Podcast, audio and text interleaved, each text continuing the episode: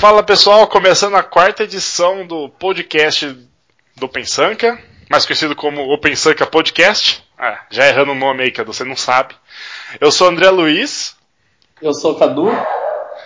Nossa, meu cachorro, velho, que bosta. Quer começar de novo? Muito bom. Não vai dar certo. Ei, paçoca, viu?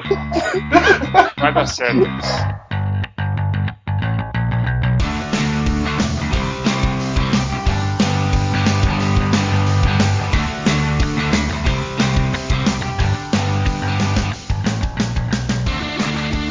Começando na quarta edição do Open Sanca Podcast.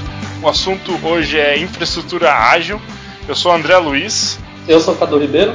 E estamos com três feras aqui: o Lucas, o Rafael e o Damiani. Se apresentem aí, pessoal, por favor.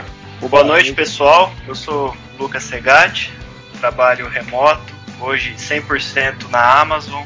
A gente tenta aí trazer um pouco dessa um pouco desses temas aí para o nosso dia a dia, né? Então vai ser um papo bem interessante aqui com a galera. Obrigado aí também pelo convite.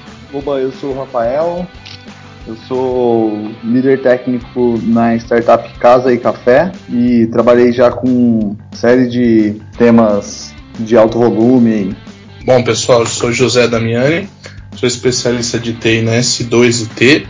Bom, na S2 a gente usa algumas clouds privadas de clientes, AWS e a, a Cloud da Oracle também. Em projetos pessoais, eu uso AWS e Google Cloud, né? Então vou tentar passar um pouquinho do que eu sei aí nessa noite.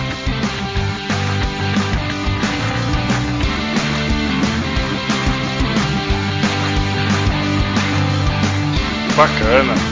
Então, esse grande time de feras aqui, vamos começar a discutir esse tema infraestrutura ágil, que foi motivo de polêmica no último meetup no, na Serasa Experience, né?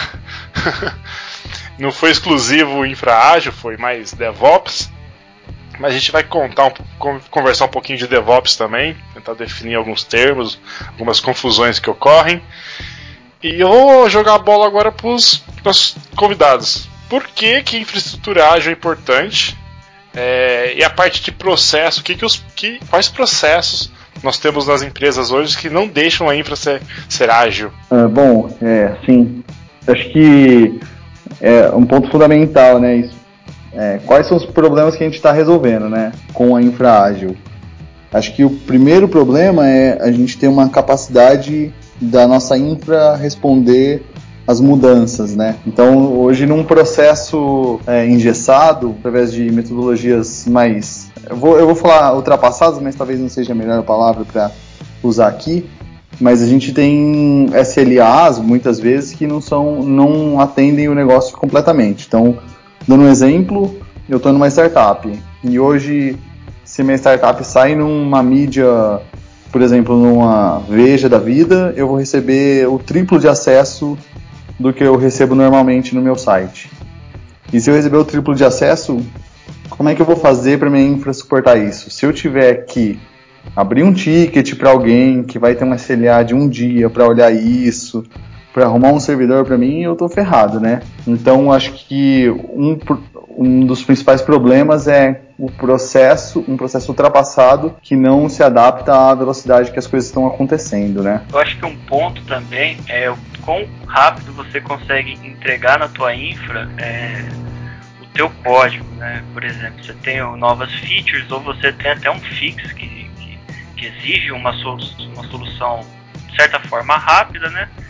É, a tua infra está preparada para entregar isso? Qual que é o SLA de entrega em geral desse, desse código? Eu acho que hoje a gente tem muito algumas ferramentas que tentam é, ajudar. Isso não se encaixa na grande maioria das empresas, que pelo menos onde eu passei, é muito difícil a gente pensar em infraágil, mesmo com, a, com, as ferramentas que nós temos hoje.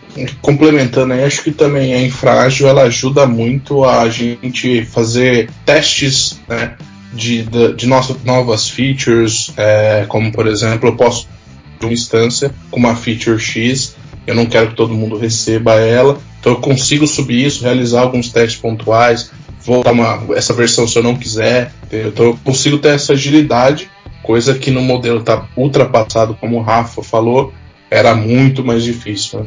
É, complementando, é, concordo com todos que falaram, né? É, já trabalhei em empresas que, igual o Lucas falou, que você tem que também entregar seu código mais. ter mais agilidade para entregar o código. Trabalhei em empresas já que você tinha que ir participar de reuniões para poder fazer deploy de código. Então, isso era um inferno, demorava bastante para subir código. E quando ia começar projetos novos, para pedir máquina também é, era bastante demorado. Então a gente usou alguns processos que facilitaram a gente ter, a, a nosso time ter ambiente de teste para poder brincar com o código antes de ir para produção, porque mesmo o ambiente de staging demorava bastante. Quando não, você tinha que assinar um termo especificando qual é a, o artefato novo, né, que vai para produção. Você tinha que, eu já tive trabalhando nesse projetos que eu tinha que assinar o que iria para produção, entendeu? De tão burocrático que era o processo. Nossa, Nossa. sim, sim. E a empresa ainda faz isso até hoje. Por sua conta em risco, né? Exato. Às vezes a gente tinha, tinha que abrir RFC para poder subir ambiente, subir código. Eu já vi bastante pessoal também automatizando essas coisas. Tipo, a burocracia é. existe, só que o pessoal automatiza a burocracia. É, RFC ainda default em alguns casos aí, mas como o Cadu falou, automatizado. Mas existe, né? Quem implementa art ou essas metodologias ainda convive nesse mundo. É, mas eu acho que uma RFC, ela. Eu acho que ela não é um anti-pattern Talvez o processo onde ela está é, imersa pode ser um anti anti ágil, vai, não sei se essa palavra existe. Mas a RFC ela pode ser só igual você falou. A pessoa tem um compliance para prestar contas e ela precisa só mostrar para uma gerência de mudança, alguma coisa, o que foi mudado, não necessariamente pedir benção antes. O problema é quando você aplica isso a, a criticidades, né? Você tem um problema em produção, precisa resolver, mas aí você precisa assinar fazer RFC, pedir bênção para 10, 15 pessoas.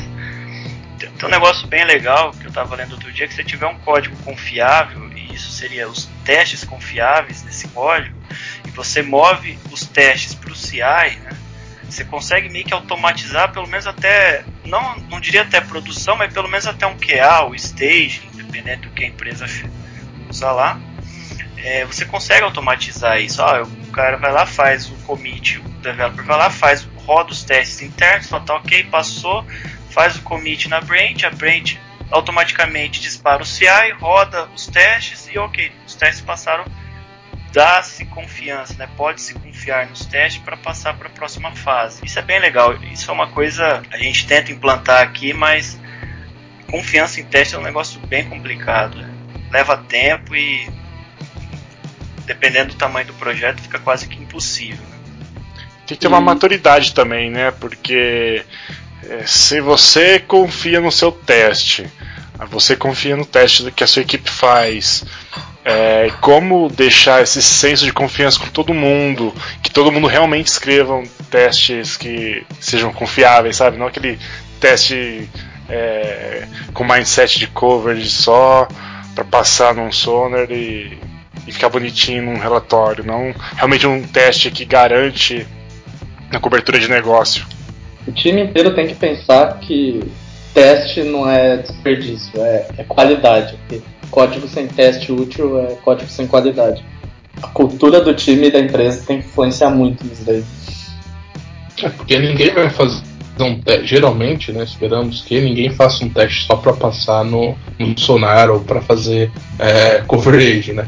Mas às vezes a gente erra também, né? Algum, algum mock que tá ocultando algum problema. É, aí se a empresa tem o mindset, tem a cultura, como o Cadu falou, você aprende e evolui, né?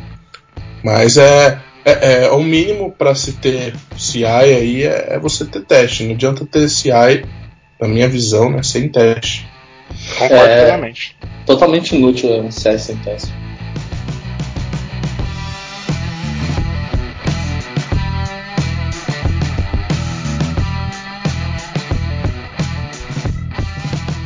Beleza. É, e o que é ter uma infraestrutura ágil? É apenas eu provisionar uma máquina rapidamente? O que é ter uma infra ágil? Acho que tem aí vários pontos, né? que, por exemplo, a gente pode pensar que ah, então eu tenho que ter uma cloud necessariamente para ter uma infra ágil, ou pelo menos uma cloud privada, para poder disparar servidor rápido? Não necessariamente, né? Mas a questão é, se você não tiver isso, é, é um pouco mais difícil de atingir essa capacidade de responder rápido, né?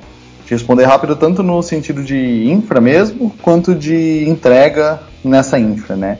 Então, vamos supor, se, se é um cara que vai lá pegar um, colocar uma blade nova no data center lá, tipo, se ele se tiver um estoque, tiver uma capacidade de alocar isso, fazer um setup muito rápido, pode ser infrágil, mas não necessariamente, tipo, a chance disso acontecer é mais baixa, né? Eu acho que é mais ou menos por aí. Para falar que a infra é ágil, ela tem que ser automatizada. Se o cara precisar alocar recurso, você, vai depender de ter um cara disponível, o cara pode estar numa reunião, o outro que está do lado dele não saber. É, se está automatizado, mesmo que seja é, recursos limitados ali, mas que podem estar disponíveis rapidamente, eu acho que já acredito que já seja ágil. Para você, se for um processo manual, não pode ser ágil nesse caso? É porque, se, se, por exemplo, se eu precisar de um recurso às 11h30 da noite e, puta, não tiver ninguém na empresa, saca? Aí eu vou ter que ligar para alguém, entendeu? Se tivesse automatizado, estaria ali meio que quase 24 por 7 ali para quem quiser, entendeu? Entendi. Mas nesse, nesse cenário, Damiani, não existe então a figura de um sysadmin, por exemplo, então? Não, ele, ele, é o cara que comanda a saúde da, da, do, do, do, do, recurso em si, né? Ele que vai gerenciar, monitorar, criar, é, com, colocar mais coisas, mas tipo, eu, eu como desenvolvedor preciso de um recurso 11 e meia da noite, se eu precisar telefone ou mandar um e-mail, aí eu já acredito que já perdi um pouco da minha agilidade, né? É, esse, esse, essa semana eu ouvi uma coisa interessante sobre isso que você está falando, Damiani, sobre recurso, né? Tipo, é, a gente como desenvolvedor não, não pode mais contar, é, quantificar quantos recursos você usa no sentido assim, ah, eu tenho uma máquina, eu tenho três VMs. Tipo, meio que não faz sentido. Se você precisa às vezes escalar isso de forma rápida. Você pode contar, tipo, ah, a minha, minha aplicação consome tanto de memória, tanto de processamento, tanto de rede. É uma outra forma de quantificar os recursos, não por unitariamente, sabe? Faz, faz, até faz sentido, né? Sim.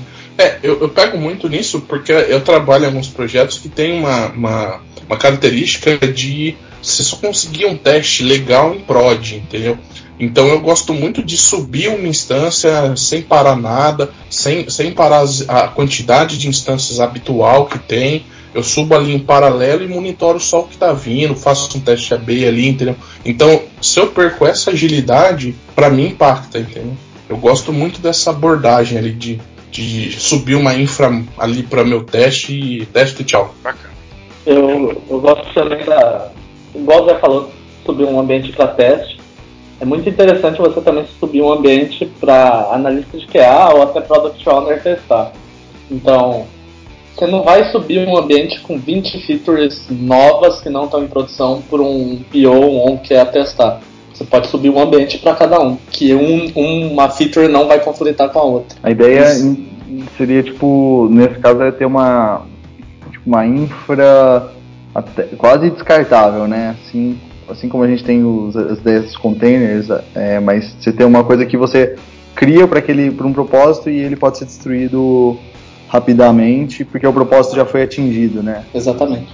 A ideia é que os provisionamentos sejam automáticos para é, eliminar a interação humana, né, para também não ter falha humana, mas jamais descartar também o papel de um sysadmin, que é o responsável em fornecer não só as máquinas, sejam elas físicas ou cloud, mas também cuidar dos scripts automatizados. Ah, sim, é o. Isso é de uma importância extrema, né? Acho que o papel do sysadmin é também ajudar muito na automatização, no transformar, a, fazer as mágicas acontecer. Exatamente, é automatizar provisionamento. Exato.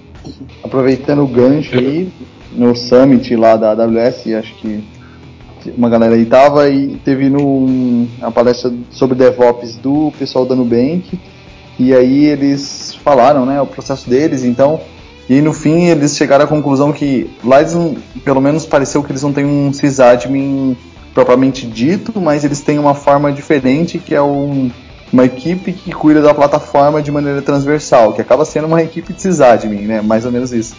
E eles partiram do modelo completamente tentando fugir disso e acabaram chegando na conclusão que se não tem um dono, o negócio desanda, né? Então é bem por aí mesmo. Você precisa de uma pessoa que. ou de, ou de um time que vai automatizar e vai resolver essa bucha, assim, né? É, você tem que ter alguém que entende muito bem de, de infraestrutura, porque você vai cair em problemas de, de rede, processamento, memória, enfim.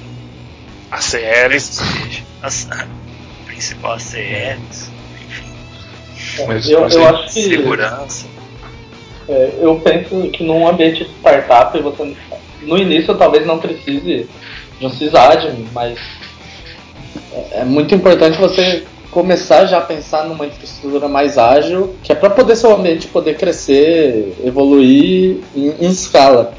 Mas no futuro é sempre bom ter uma pessoa responsável por isso. Escalar corretamente, né? Com as ferramentas certas, com as ferramentas de gestão certa dos recursos, com o monitoramento correto. Ou só pegando o gancho aí do, do sysadmin, né? Acho que quando a gente às vezes está muito, muito dentro de AWS, de Google Cloud, esses caras que estão em outro mundo perante é, clusterização, virtualização. É, agora, quando você trabalha num, cliente que tem uma, uma cloud privada, Cara, você vê assim que é, é muito problema que dá, é muita coisa para monitorar.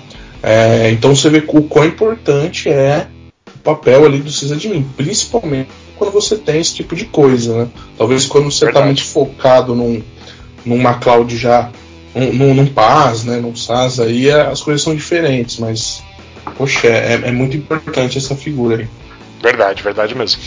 Para quem não tem um sysadmin no time, um PaaS é ajuda muito você a começar seu produto. Um Heroku da vida ajuda muito você evoluir sem necessidade.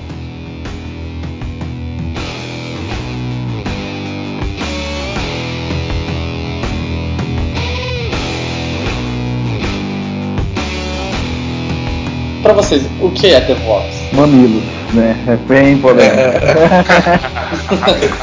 De novo é. essa pergunta. É.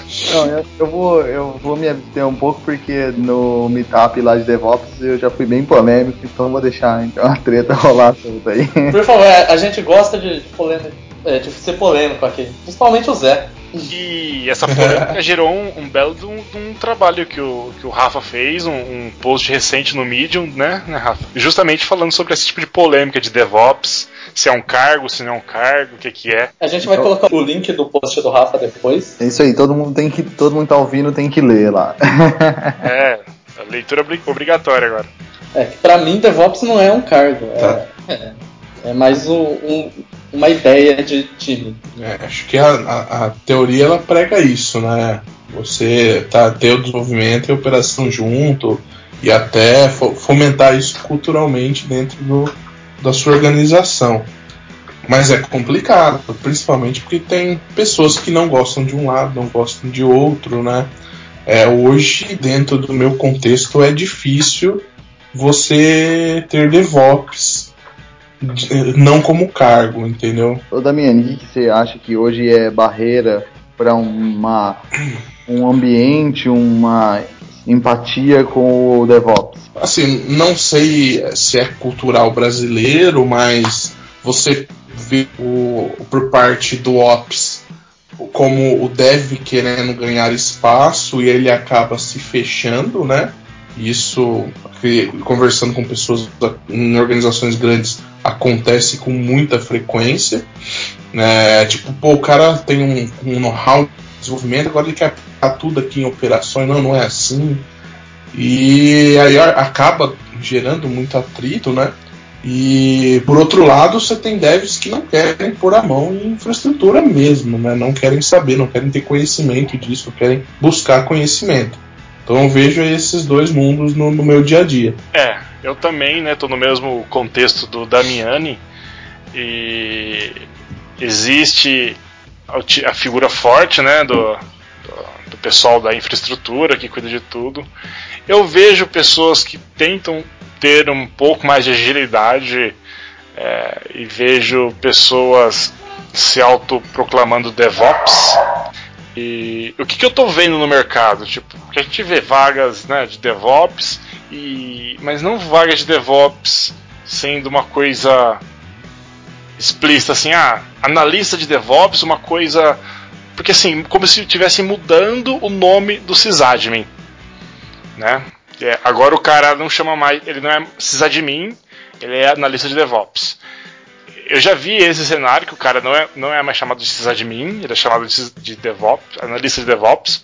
Mas eu vejo o mercado buscando profissionais com esse termo, né, analista de DevOps, mas com que intuito?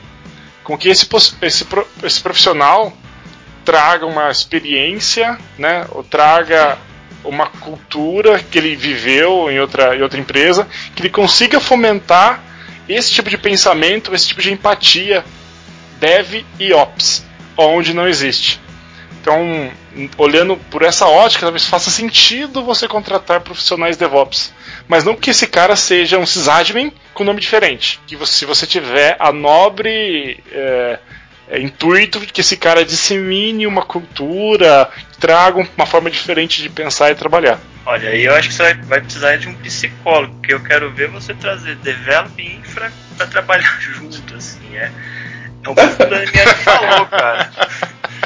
É, é, é, é, meio que o caos nesse meio aí. E eu concordo plenamente. DevOps não é, não é cargo, não é, é uma meio que uma cultura que tenta unir ou trazer mais próximo o develop, né, os, desenvolvedores com o pessoal de infra, né, que antes é, era bem distante. Pô, você tá lembra antigamente, né? Pô, mas eu preciso de um banco. Ah, mas você precisa fazer isso, precisa fazer aquilo. Não, o banco está falando agora, precisa você criar uma tabela.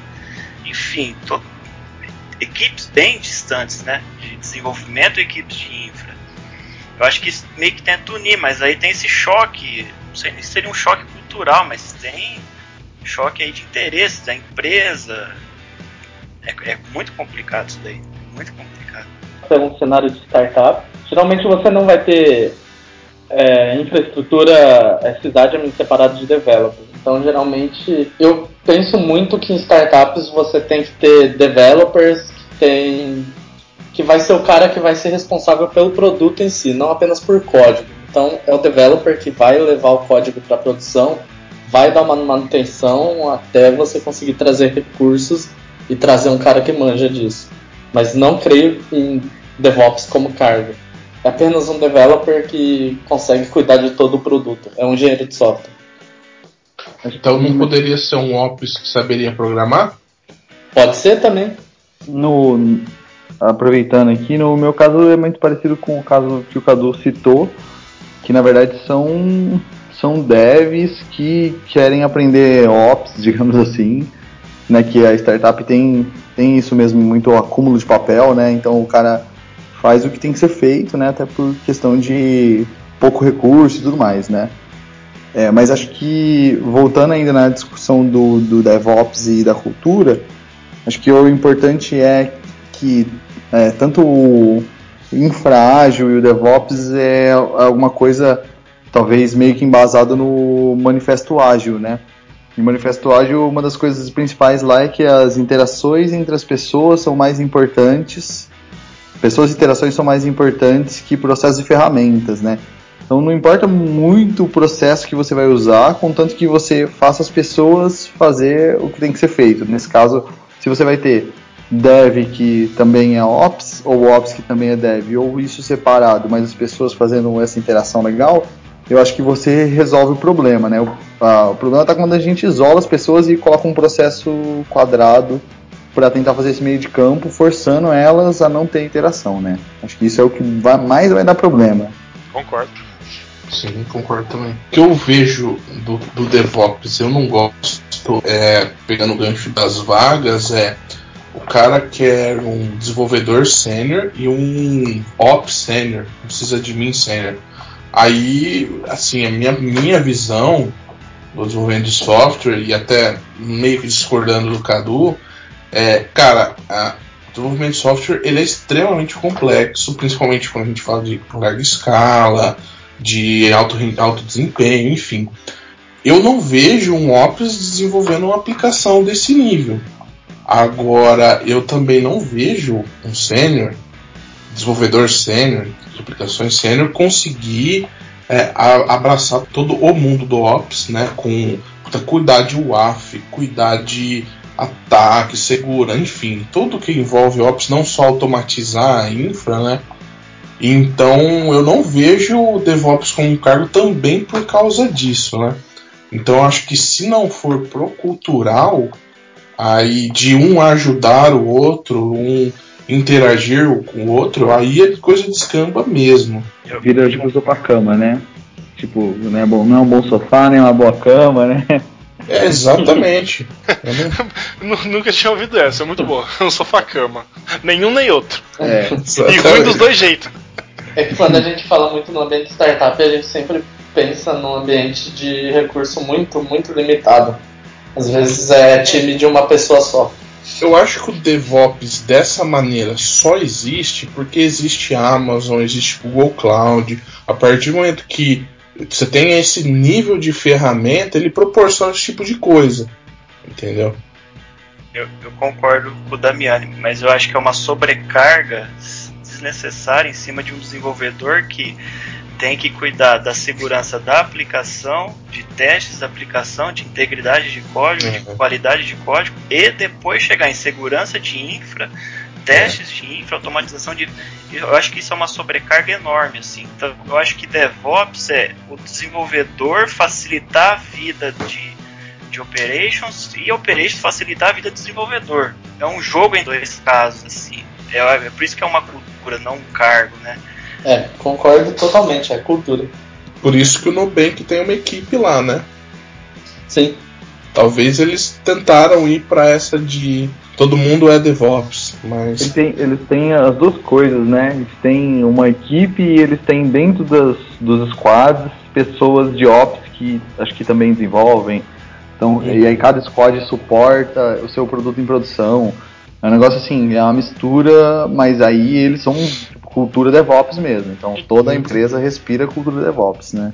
É, é, mas aí no contexto de um squad faz sentido você ter o cara do, de infra dedicado pro seu time, entendeu? Mas e ainda assim você vai é, balizar esse conhecimento. Muita Sim. gente vai passar a conhecer Ops por conta desse cara, né? E, então, é, concordo. Outro termo que eu, eu, eu leio bastante nesses posts que tem por aí de DevOps, que eu escuto pessoas falar, é quanto se falar de empatia.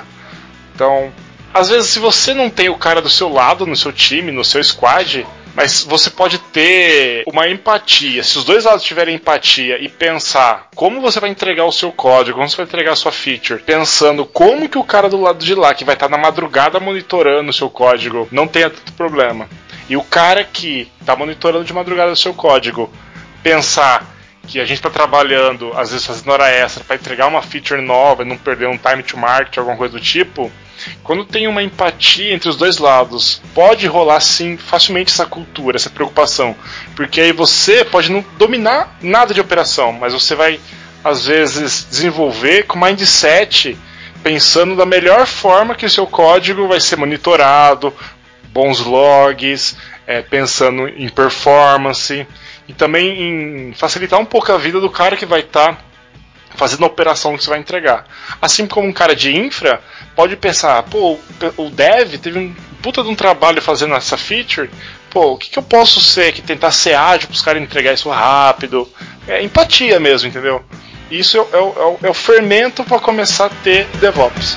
Eu acredito nisso, pelo menos.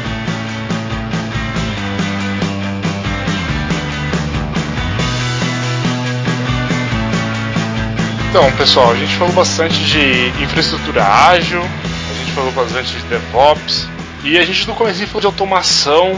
É, realmente, sem automação, a gente não consegue ter agilidade.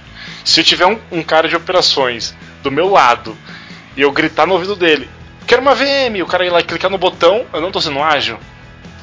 Ele vai estar tá aí. Ele vai estar tá aí às 23h30 para testar uma feature em produção? Hipoteticamente, sim. É, se você vê nesse contexto, sim. Se sempre tiver um cara disponível 24 por 7 para você instantaneamente ter uma infra, ok, mas eu, a gente sabe que no mundo real isso não existe. E seria um desperdício de recursos também, né? Porque um, um, um software pode provisionar um software.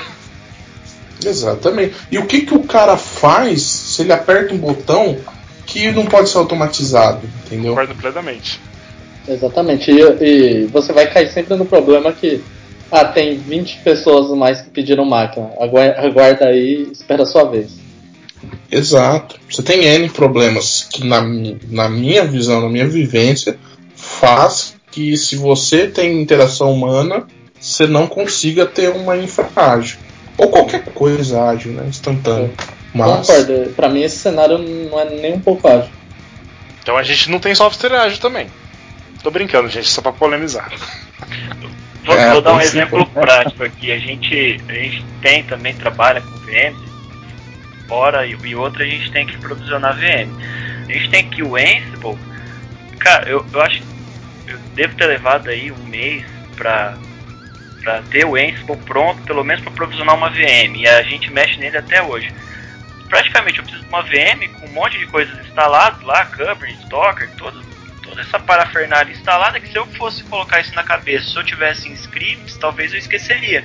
Então tem lá uma receita, tem o Ansible, roda um comando, vou tomar café volto, opa, a VM está pronta. Então, assim, de novo, não estou descartando nenhuma interação humana mas alguém teve que criar isso, teve que provisionar, te dar um ambiente para você provisionar isso daí.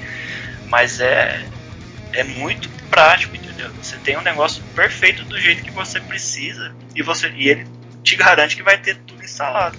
Sim, bacana isso aí. E o nível de automação, aí putz, tem um monte de coisa, né? Tipo, no mundo mesmo de automação. Tem desde o, da criação do ambiente até o, o sonho de todos os desenvolvedores e que é o cara comita testes é, unitários, funcionais, lint, roda, aprovado, vai para staging, roda tudo teste de contrato, bonitinho, apertou um botão, tá em produção, né? E se precisar, com uma infra nova e instalando lá o seu banco de dados, se for preciso, um cache, disponibilizando, né? Esse seria o sonho de consumo, acho que do da automatização, né? Mas nem sempre é possível. E aí eu, eu sempre fico com uma dúvida, assim, tipo, até, até onde é, qual seria então o mínimo de automação que é necessário para eu falar assim, pô, beleza, tem uma infra ágil ou tem um, uma entrega ágil, mais do que uma infra ágil, sei lá. É, não sei te responder, cara. É uma boa pergunta. Ah, eu acho que o mínimo, o mínimo, o mínimo, tá? Na minha opinião, você buildar os seus pacotes, não importa a plataforma, a linguagem que você desenvolve, buildar o seu pacote a ser entregue disponibilizar esse pacote de uma forma que o pessoal de infra, né, o pessoal de operações, entenda, que saiba. Né? E a segunda forma é você instalar esse pacote de forma automática. Então, você entra no mérito de framework, linguagem e técnica, você buildar o seu software e instalar ele automático numa máquina seria, acho que, o mínimo de automação necessário. É, talvez aquela, aquela coisa de levar para a produção sem ninguém pôr a mão. Pode ser também. Ou automatizar até coisas que são burocráticas, igual a gente tinha comentado. Sim, é. automatizar a burocracia sempre é bom. Talvez o mais difícil.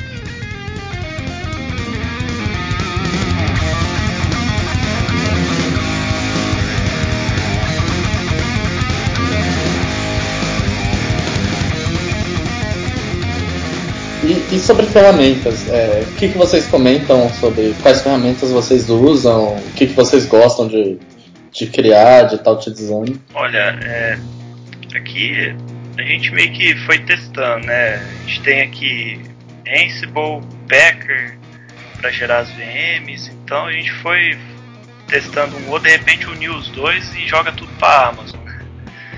E, então tem um eu acho que assim, são duas ferramentas, assim, o Packer que um negócio excelente assim para gerar VM, para tem para poder provisionar uma VM e o Ansible para rodar os scripts dentro daquela VM para poder baixar, instalar software. É um negócio assim que você consegue deixar tudo automatizado, garantir que, que aquilo vai ser sempre aquilo, vai ser sempre tudo que você precisa, vai estar instalado, vai estar garantido, enfim, é muito prático assim.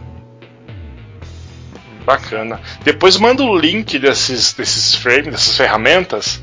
É porque às vezes só ouvindo o nome dela você às vezes não, não entende, né? Então esse Packer mesmo eu já não conhecia. O Ansible até conheço. Mas esse Packer eu já não. Depois manda o link da documentação pra gente. Vai colocar no post também. Bom, no meu contexto hoje é, de ferramenta de automação, a gente usa Jenkins como CI, né? E todos os nossos projetos são são buildados com Gradle.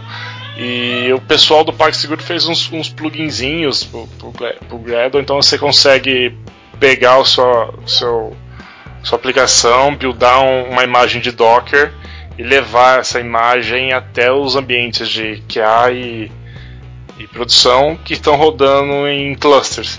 E esse cluster é tudo gerenciado com, no caso com Mesos, né, ferramenta para gestão de cluster. E os containers são orquestrados com Marathon, né? Uma, um framework do Mesos. E funciona aparentemente tudo bem, não tivemos nenhum problema ainda. Eu sou novo no time, não tenho tanta vivência com essas ferramentas ainda. A gente não está num cenário de continuous deployment, mas a gente faz continuous delivery. Não sei se tem essa diferença, mas eu vejo essa diferença, né? Você gerar pacotes rápidos e instalar eles rápidos, não necessariamente instalar eles automáticos.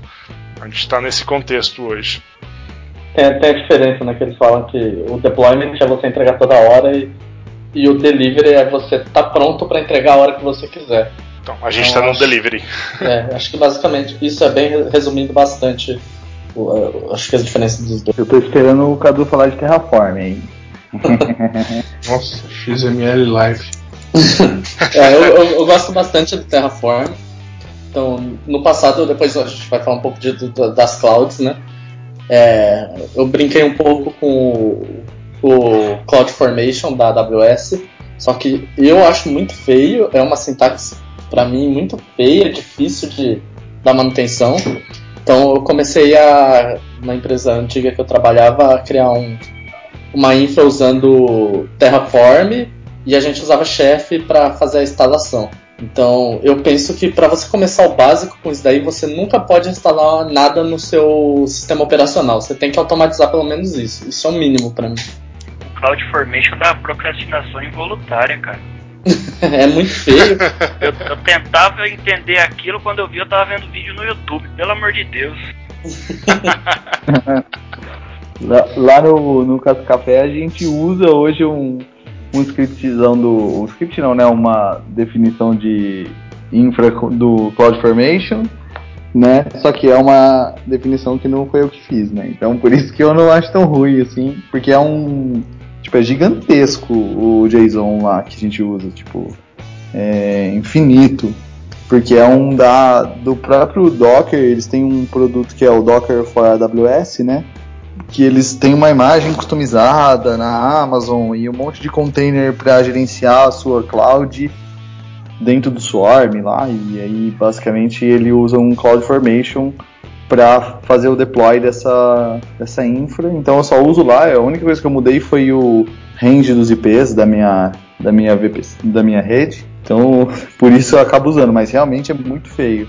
Eu não, não sei se alguém também já mexeu com o SS, o CS também é um inferno para você criar os clusters lá na Amazon. Pelo, eu não sei, mas pelo dashboard é muito mais difícil do que pelo terminal. Então, eu gostei bastante que o Terraform eu consegui criar um meu cluster DCS dinâmico via Terraform toda vez que eu preciso subir o, o meu ambiente. Então, às vezes para uma pull request eu consigo subir um, um cluster separado de, de ECS e e de forma automatizada. É bem bacana. O mais legal do SS é que você vai nos eventos da Amazon eles falam que é mó facinho de mexer, né? Exatamente. e eu nunca consigo mexer naquela bosta. É, eu tenho usado bastante o, do, da Google Deployment Manager, que é o Cloud Information da Google, é tão ruim quanto. E é, tenho usado bastante o Kubernetes lá também, mas até falando aí para os que nós fomos recentemente lá pro Summit, tenho para quem é AWS fã e não tá ligando muito pro vendor looking da Amazon, tem o Cold Start. É, basicamente você ah, joga tudo, toda a sua infra lá na Azure, desde o repositório, CI, o deployment com Cloud Formation e de forma praticamente com o Wizard, né? Você só configura o que você precisa, o que você quer e teoricamente ele vai te gerar tudo que você precisa. Então fica a dica aí do AWS Cold Star. Ouvindo o pessoal falar bastante de uma ferramenta chamada Crops para provisionar infra na Amazon também. Assim, não olhei, né? Só tô leio, não leio sobre, mas leio alguns artigos que sempre mencionam esse Crops. Alguém já trabalhou com ela, com ele? Não. Tá bom. é, não, eu acho que, né, eu também já vi alguma coisa, mas acho que é uma coisa bem recente, né? Assim, pelo menos a hype, né?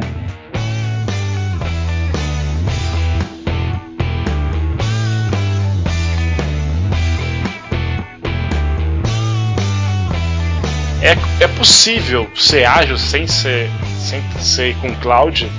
Não só público, mas também privado. É possível? Não sei. Acho que se, se eu precisar de instalar um, um OpenStack, sim. Do, meu, do contrário, para mim, não.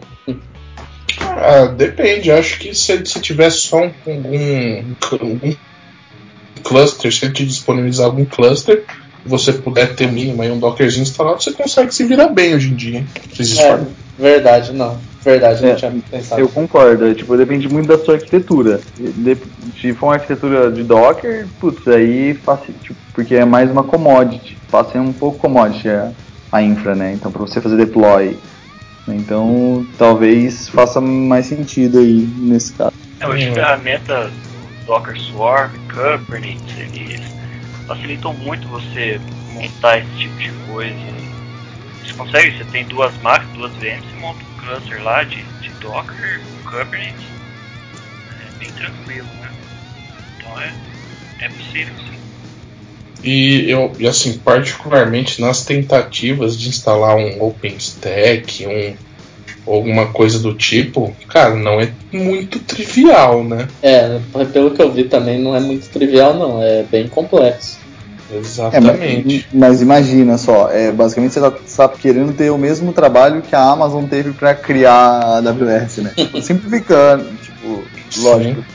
Mas, oh, mas receita existe, tá lá, vamos fazer rápido isso. ah, o, o, Andrezão aí já tentou várias coisas com Days, com Nessus aí, né, André? Olha, eu vou falar pra você. Eu fiquei uma semana tentando instalar o Kubernetes. Eu desisti. Desisti uhum. mesmo. Aí depois me falaram do Minikube. Mas o Minikube não é um cluster para brincar, fazer tudo. É, eu desisti. Agora a gente está com uma iniciativa na S2 que a gente vai começar um, um laboratório de DevOps. Mas assim, eu até tô conversando com as pessoas. Laboratório de DevOps não é é só por causa do da buzzword DevOps, porque a gente o que a gente quer mesmo é fomentar é, essa cultura, né, e mostrar as ferramentas que o mercado vem usando e a gente treinar essas, essas, essas ferramentas. E a gente vai começar semana que vem, essa semana provavelmente, não sei, é, com um mini cluster com Swarm e a gente vai explorar todas as características de um, de um cluster Swarm é, para a gente tá, pegar expertise nesse tipo de ferramenta. Entendeu? Se, se interessar, o próprio projeto do Kubernetes tem um script Ansible que te provisiona um cluster lá. É, não, não é difícil de entender, é um pouco de estudo de Ansible lá é, você roda o script e te provisiona um cluster, só passar as máquinas que você tiver endereço de máquina, vai provisionar master, os nodes. É, o que, que a gente vai fazer? Nesse cluster, a gente primeiro vai montar um Docker Swarm. Por quê? Porque, querendo ou não, todo mundo já tem expertise com Docker hoje. Talvez não expertise, mas todo mundo conhece. E se você começa a falar de Kubernetes, você vê que até os nomes dos nós dos clusters são diferentes. então você tem que pensar um pouco diferente para entender como que ele funciona. Que no final das contas vai ser da, da mesma forma que um, que um outro cluster. É. Então a gente, a gente, não quer forçar o mindset agora, a gente vai forçar depois. Aí depois que a gente fazer esse, esses experimentos com o Swarm, a gente vai montar um cluster com Kubernetes e depois montar um cluster com Mesos e Marathon, que é o é. universo que a gente tem hoje no cliente do PagSeguro, entendeu? É que você está saindo é. um pouco do, dos, dos limites de development. É, o que você, o que você pode estar tá pensando é usar o, o, que o Docker te traz mesmo. Tipo, o Rafa pode falar melhor, você pode tentar brincar com o Swarm. O Rafa usa em produção, então não vai fugir muito do contexto do pessoal que já conhece o Docker. É, então, mas por isso, a gente vai começar com o Docker Swarm, já tá certo já. Tipo, ah, a, gente, a gente, eu comecei a instalar hoje o cluster, Aí não tava instalando, eu falei, caramba, por que não tá instalando? Aí eu fui ver que eu tava com CentOS 6.9, tem que ser CentOS 7. Aí não tava instalando umas lib lá. Aí já a, a gente não tem a infra ágil, infelizmente. O cara vai refazer as VMs do cluster com o CentOS 7. Que eu não quis atualizar também, ia demorar pra caralho. É, eu, eu para projetos pequenos ou é, no nosso caso é tipo, a gente não tem a figura do sysadmin lá, então o Swarm é o passo mais natural, digamos assim, que é uma coisa que já já está pronta dentro do Docker, que tem uma barreira de entrada baixa. Acho que o André falou muito bem isso, porque você já está acostumado com, com os termos, o que, que significa cada coisa e tudo mais. Você não tem que ter uma segunda camada de abstração igual o Kubernetes tem, por exemplo. É mais fácil de ensinar para as pessoas, né? Isso, exatamente. E ele tem copiado mesmo muitas features que até, tipo, na. Por exemplo, na 1.12 já eram.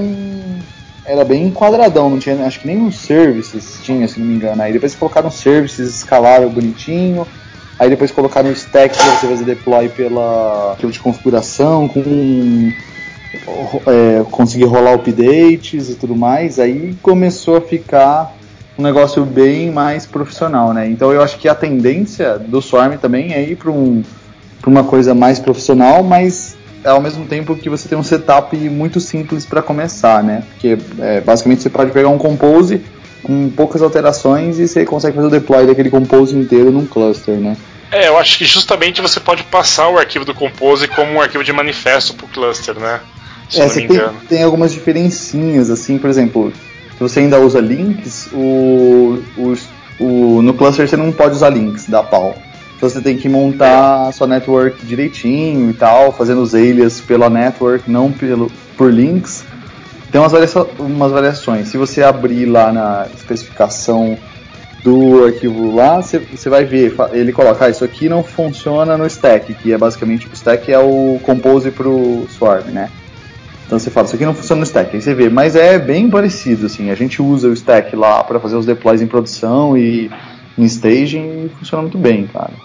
É. Recentemente eu li um livro que a Riley lançou de forma gratuita sobre é, Kubernetes for Java Developers. E, cara, assim, eu li o livro, eu entendi tudo, beleza, os conceitos Kubernetes e tal.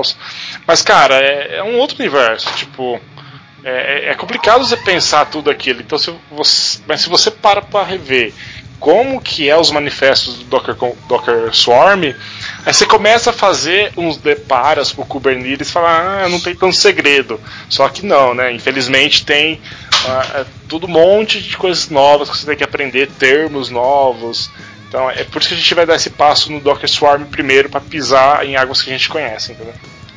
É, tá certo. Kubernetes tem bastante coisa lá que é, demora, é, de fato, demora um pouco e, e, com toda razão o Docker Swarm realmente já está mais ingressado nesse mundo Docker. É, e o Marathon, que é onde a gente é. trabalha hoje, né, Damiani, eu acho que você também pode falar.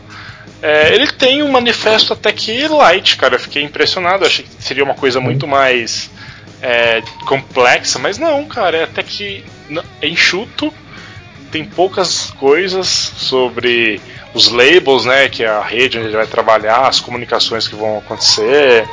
É, e, cara, funciona direitinho. É bem bacana. É, que é, é, é, meio injusto você comparar o Kubernetes com o Docker última release, né? ou, por exemplo, comparar o, com o Mesos, né, o Marathon Mesos. É tipo, Então, o Mesos abstrai muita coisa, né? Mas, tipo, o Kubernetes ele fez o que ele fez, sei lá, dois anos atrás. Pega o Docker há dois anos atrás, né? Então. Não é nada, né? Exato. Não, é. O Docker aprendeu com o Kubernetes, aprendeu Exatamente. Muito, então muito. essas features do Swarm, do Service e do Stack estão surgindo. É tipo, é muito fácil você pegar o estado da arte atual e abstrair isso, né? Então por isso que acaba tendo um pouquinho mais de familiaridade é, e você tem menos conceitos a ser introduzidos, né? Mas é, é uma comparação meio injusta. Tipo, eu vejo muita gente falando, porra, vou com Kubernetes, mas tem o Swarm lá. Pô, você tem o Swarm hoje. Quem precisou disso dois anos atrás? É verdade. É, o Swarm nem tinha os recursos que ele tem hoje, né? Ele nem, ele nem fazia parte, né? era um projeto separado e tudo mais. É, era igual. Acho que o Compose chegou a ser um projeto separado também. Também, Sim. o Compose. É, ainda falta algumas coisas. O Kubernetes ainda, eu acho que ele ainda está um pouco mais completo que, que o Swarm, que ainda ele tem, tem, tem muita coisa, volumes persistindo, persistências de, de imagens, Docker, é um negócio é. é bem grande, realmente, de fato, ele é, leva um é. tempinho aí. O Kubernetes ele tem features de schedules, né? Você consegue fazer os jobs já de forma natural nele. Ah, é. você tem ainda, por exemplo, o Helm, que é um deployment manager, assim, de Kubernetes, cara. Você, você, você, coloca, você coloca hooks, pré-deploy, post-deploy, pré-update, post-update. Você consegue tipo, fazer backup enquanto dando upgrade em todo o seu environment, assim, de fazer um backup antes, enquanto depois para depois fazer o upgrade, fazer rollback. É, tem... é um negócio gigantesco, cara. É um cê, universo gigantesco. Você já precisou fazer uma atualização do cluster do, do Kubernetes?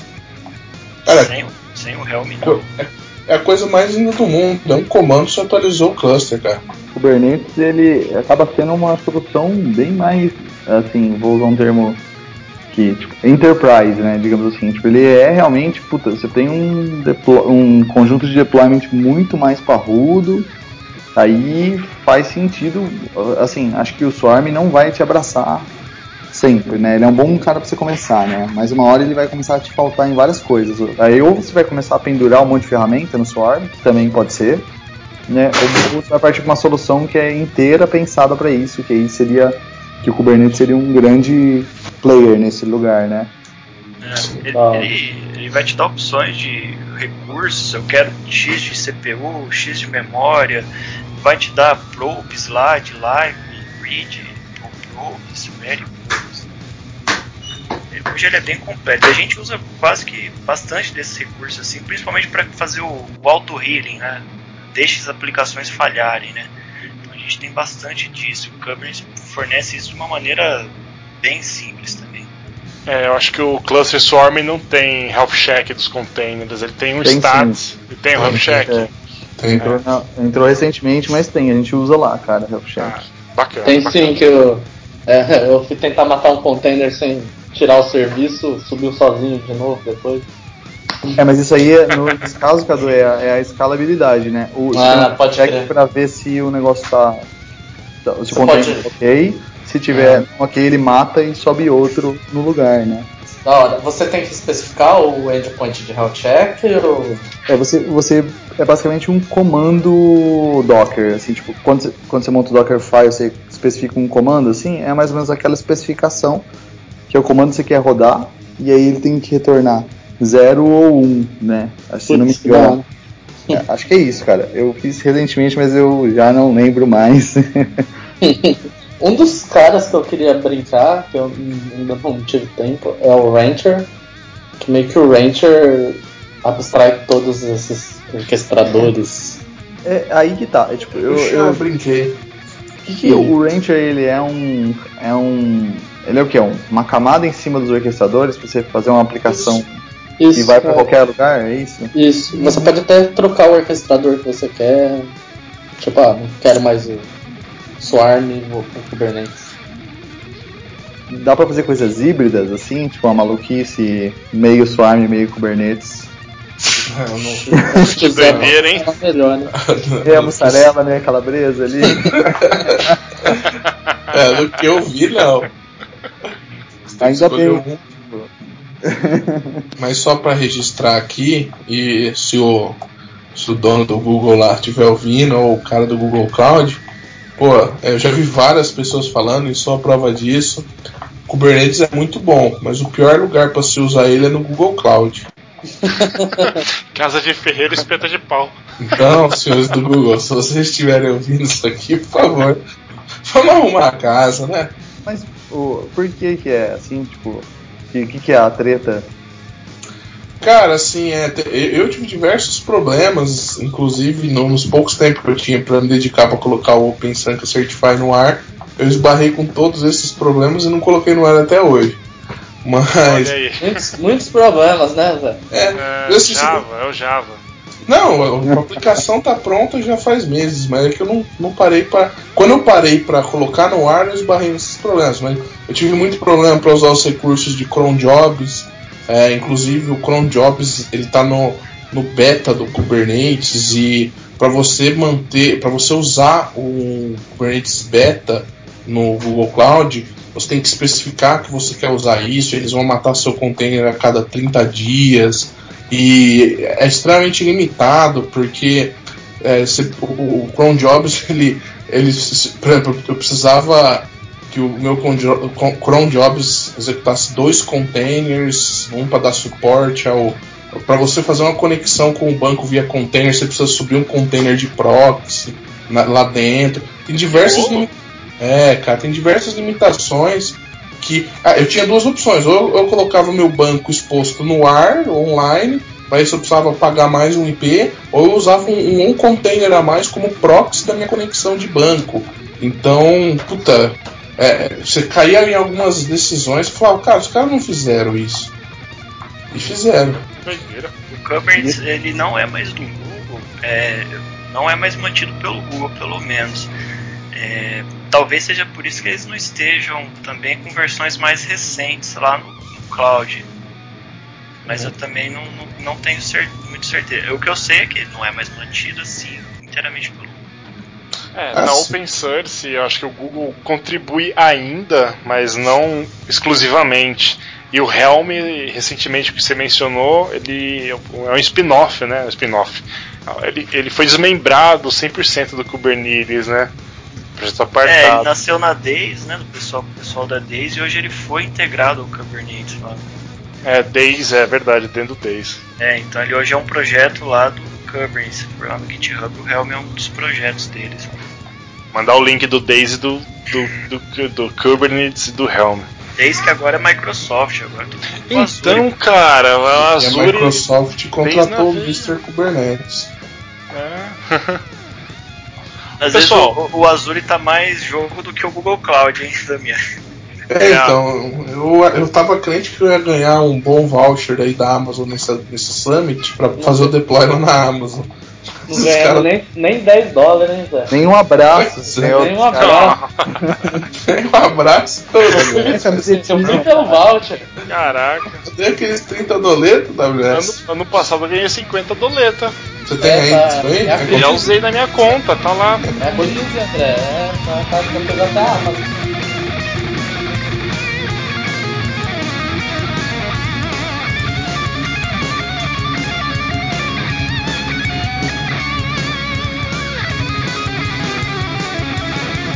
Ô pessoal, vamos chegar ao fim aí. Eu acho que foi bacana esse bate-papo. A gente falou de um monte de ferramenta, um monte, um monte, bilhões de ferramentas. E eu acho que foi da hora esse bate-papo sobre infraestrutura, para todo mundo ter uma ideia do que a gente pensa, do que, que a gente pensa sobre o mercado, que a gente pensa que realmente deveria ser. E eu gostei, caramba, foi. Tinha que repetir esses assuntos sobre ferramentas várias vezes. Bacana. É, Vamos marcar o pessoal de, que foi no, no, no panel lá no Serasa tava pensando em fazer um DevOps Beer, ir num bar e falar essas bostas bêbado. Eu amo o Serasa Experience. Bom, obrigadão, hein, pessoal. Valeu, valeu, valeu pessoal. Galera. Boa valeu, noite pra vocês. Obrigado. obrigado mesmo, hein? Valeu, valeu. um abraço. Valeu, tchau, tchau. Um abraço. Tchau, tchau. Falou.